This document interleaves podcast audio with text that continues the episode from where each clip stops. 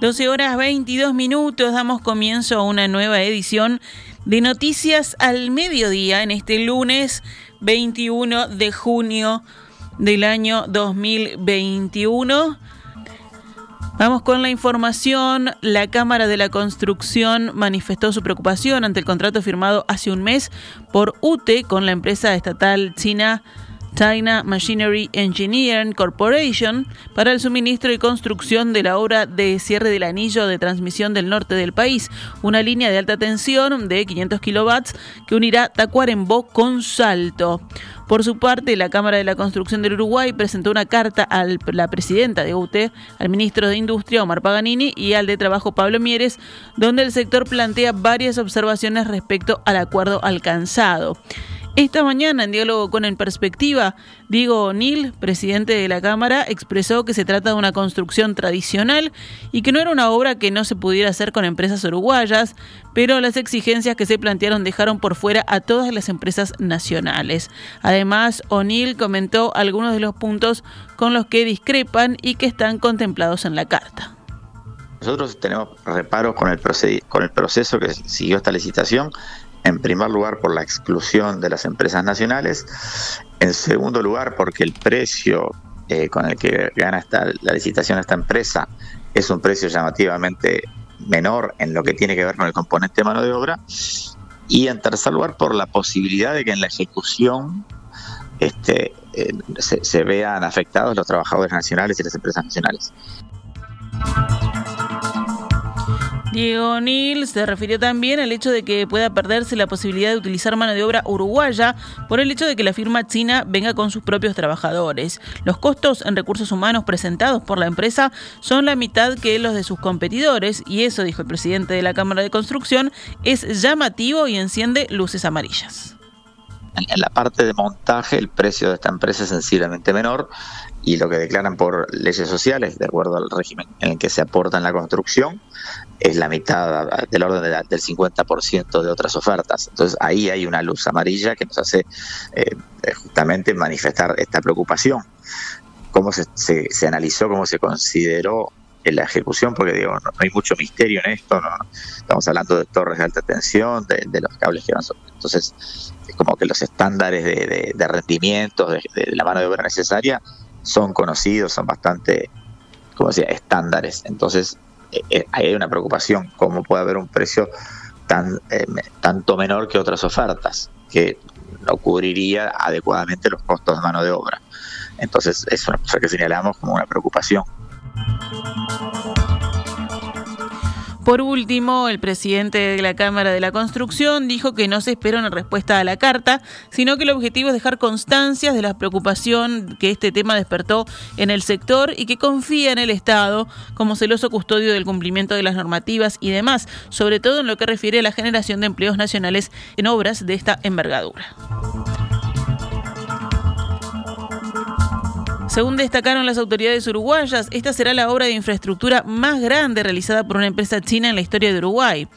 China Machinery Engineering Corporation participó de un llamado internacional convocado por UTE al que se presentaron nueve empresas y en el cual resultó elegida por haber presentado el precio más bajo.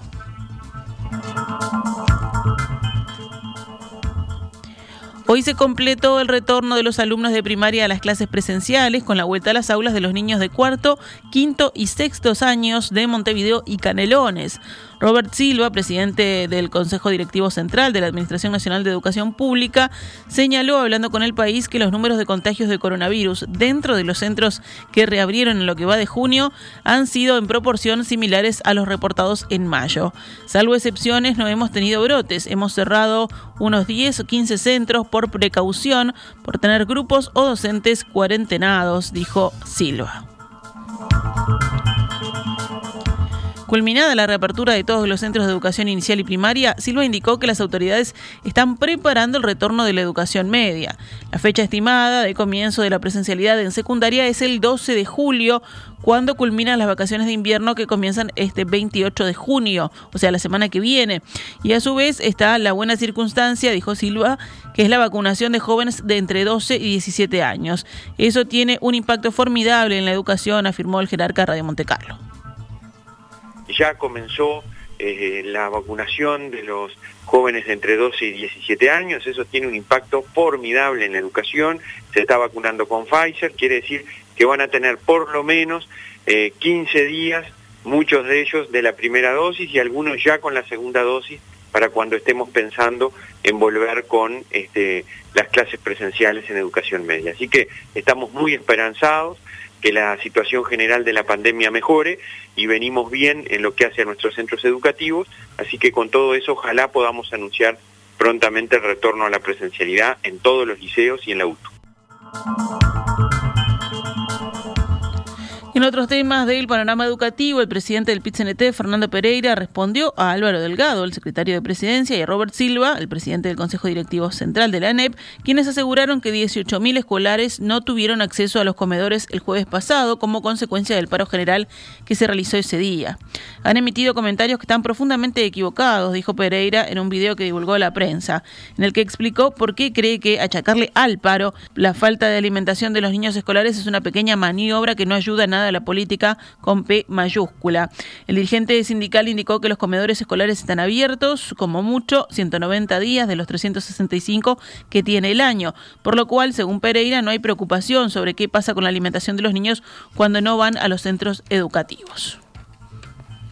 Y la única preocupación es que 18.000 niños quedaron sin alimentación el día del paro. El 18 de mayo y el 19 de abril quedaron sin alimentación la totalidad de los niños uruguayos igual que en vacaciones, igual que hoy, un día sábado, donde nadie se está preocupando que aquellos que van a la escuela tengan alimentación. Entonces tal vez lo que haga falta es una autocrítica, por ejemplo, para admitir que el miércoles, jueves y viernes previos a la semana de turismo, cuando se suspendieron las clases, no se previó la alimentación escolar para la totalidad de los niños que se alimentan en los comedores.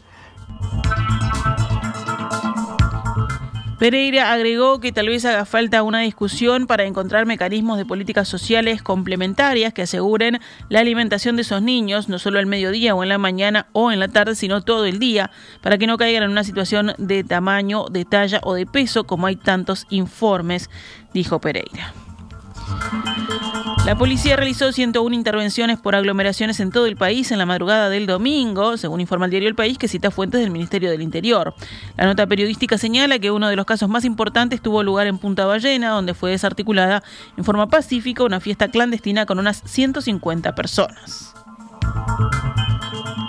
59% de los uruguayos entienden que el gobierno debe implementar medidas que permitan una mayor normalización de las actividades, según una encuesta de la consultora Opción, cuyos resultados consigna hoy el país.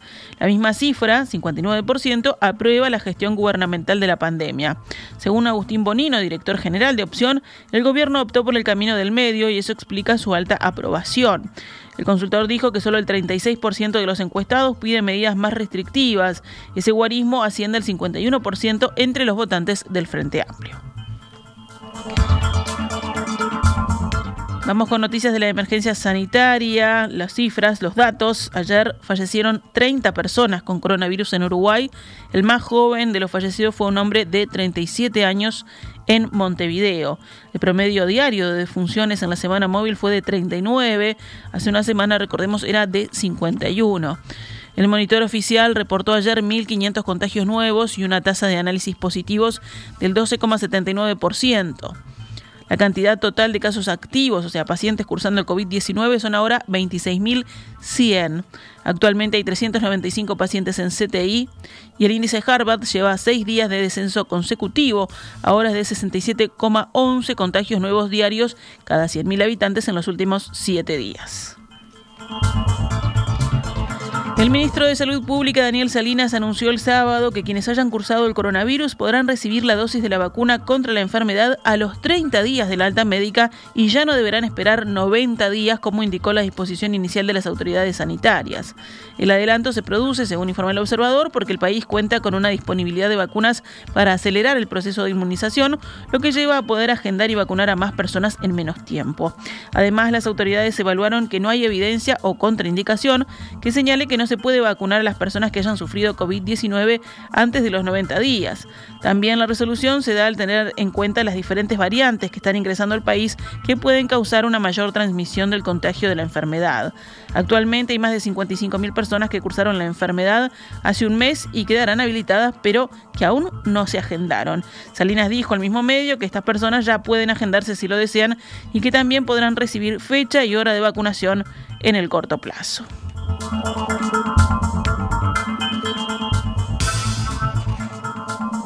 Vamos con otros temas del panorama nacional. Hoy lunes, la bancada de senadores del Frente Amplio resolverá los pasos a seguir en cuanto a la situación que tiene al ministro de Turismo, Germán Cardoso, como protagonista. Recuerden ustedes que Cardoso quedó en el centro de una polémica política el miércoles pasado cuando el fiscal Eduardo Vaz informó sobre la formalización del comisario Fernando Pereira, número 3 de la Jefatura de Policía de Maldonado, coordinador de la misma, por cinco delitos de corrupción y abuso de funciones, y en su exposición el fiscal mencionó, en base a las grabaciones de llamadas intervenidas, que el ministro Cardoso había recibido un trato preferencial del jerarca policial. Bueno, según informa la diaria, hoy eh, la bancada de senadores del Frente Amplio estará resolviendo los pasos a seguir. Se manejan distintas opciones, desde presentar el caso a la Junta de Transparencia y Ética Pública hasta realizar una denuncia penal. A nivel parlamentario también se evalúa convocar al ministro a comisión para que explique sus acciones o una interpelación.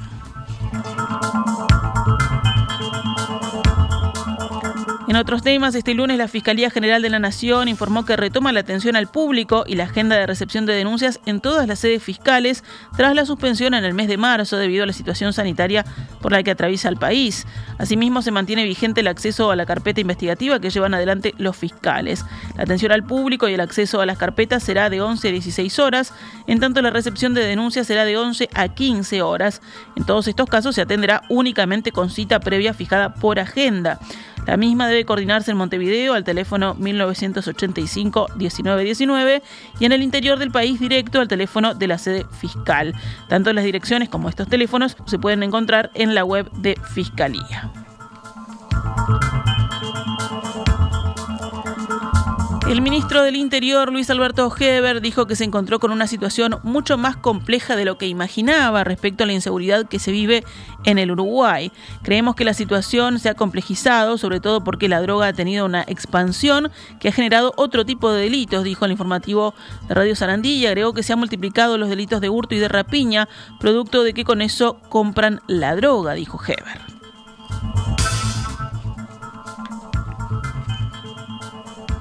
Tenemos una expansión de los delitos comunes producto del ingreso ya masificado de las drogas.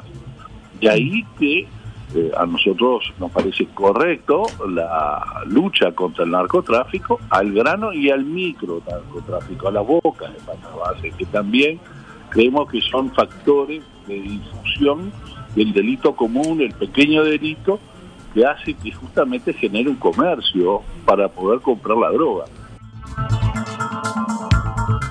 En esa misma línea, Heber sostuvo, creemos que tenemos que dar una batalla frontal y agregó que para ello ya cuentan con los recursos humanos, con gente muy capacitada, pero afirmó que le faltan más elementos tecnológicos para poder generar una red de seguimiento sobre este tipo de delitos.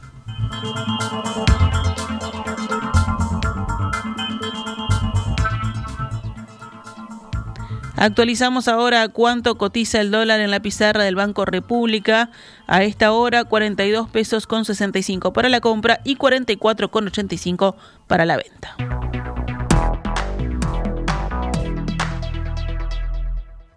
Estás escuchando CX32, Radio Mundo, 1170 AM, Montevideo, Uruguay.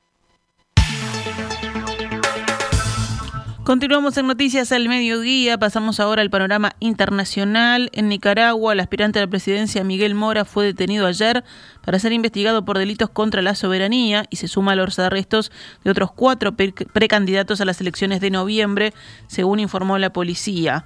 Mora, quien también es periodista, fue arrestado en su casa la noche del domingo por incitar a la injerencia extranjera en los asuntos internos y pedir intervenciones militares en base a una ley que el gobierno de Daniel Ortega aplica a los opositores, según informó la entidad de orden público.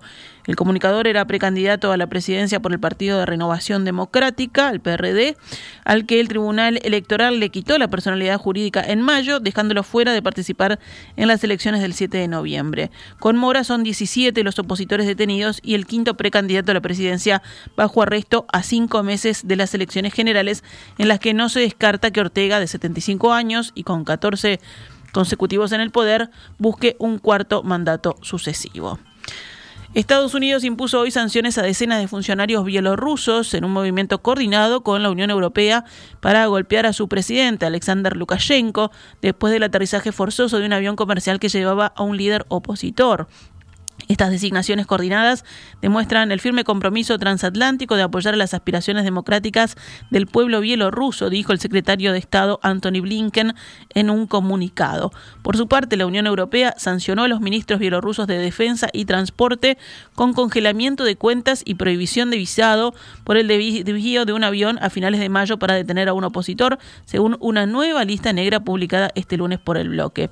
La lista, que incluye 78 nombres y varias entidades, fue publicada tras una reunión de ministros de Relaciones Exteriores de la Unión Europea en Luxemburgo y en el encuentro los ministros decidieron además tomar medidas contra sectores claves de la economía del régimen de Alexander Lukashenko.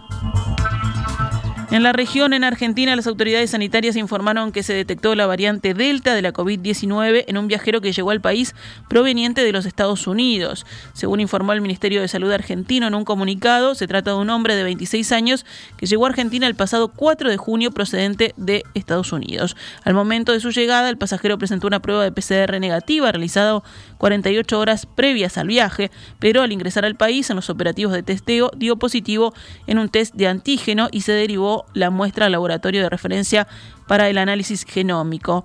El pasajero fue derivado a un hotel en la ciudad de Buenos Aires donde cumplió el aislamiento de 10 días. En tanto, la persona que viajaba con él también realizó aislamiento en su domicilio y se sometió dos veces a test con resultados negativos. Ambos se encuentran en buen estado de salud. Y este domingo el Ministerio de Salud informó que el Laboratorio Nacional de Referencia dijo en la muestra extraída al pasajero infectado que se detectó la variante Delta de la COVID-19. Está identificada originariamente en India, es una de las variantes de preocupación que se encuentran bajo vigilancia por las autoridades sanitarias nacionales, añade este comunicado. En deportes, aunque sale de lo deportivo, de lo meramente deportivo, un funcionario de seguridad que llevó la delegación de Uruguay a la Copa América de Brasil está detenido por un presunto caso de acoso sexual contra una empleada del hotel, según informó la policía de Mato Grosso y confirmó la AUF. En un comunicado, la Asociación Uruguaya de Fútbol confirmó la desvinculación del funcionario como consecuencia de haber sido denunciado por un supuesto comportamiento repudiable e inaceptable. Una vez de regreso en Montevideo se dará inicio formal al proceso de investigación administrativa correspondiente, respetando las garantías del debido proceso, dice el comunicado. Y si ahora sí hablamos de lo estrictamente deportivo, Uruguay enfrentará esta tarde a Chile por la Copa América en Brasil tras el debut del viernes con derrota ante Argentina. Caímos 1 a 0 ante la selección argentina. Hoy lunes eh, se enfrentan Uruguay-Chile a las 18 horas y Argentina-Paraguay a las 21 horas. En el panorama local culminó la sexta fecha del total de 15 del torneo clausura con tres punteros, River Plate, Nacional y Plaza Colonia, con igual puntaje, pero en ese orden por la diferencia de goles. Y si hablamos de básquetbol, esta noche surgirá el campeón de la Liga Uruguaya tras el quinto y definitivo partido de la serie final entre Biguá y Nacional. El encuentro será a las 21 horas.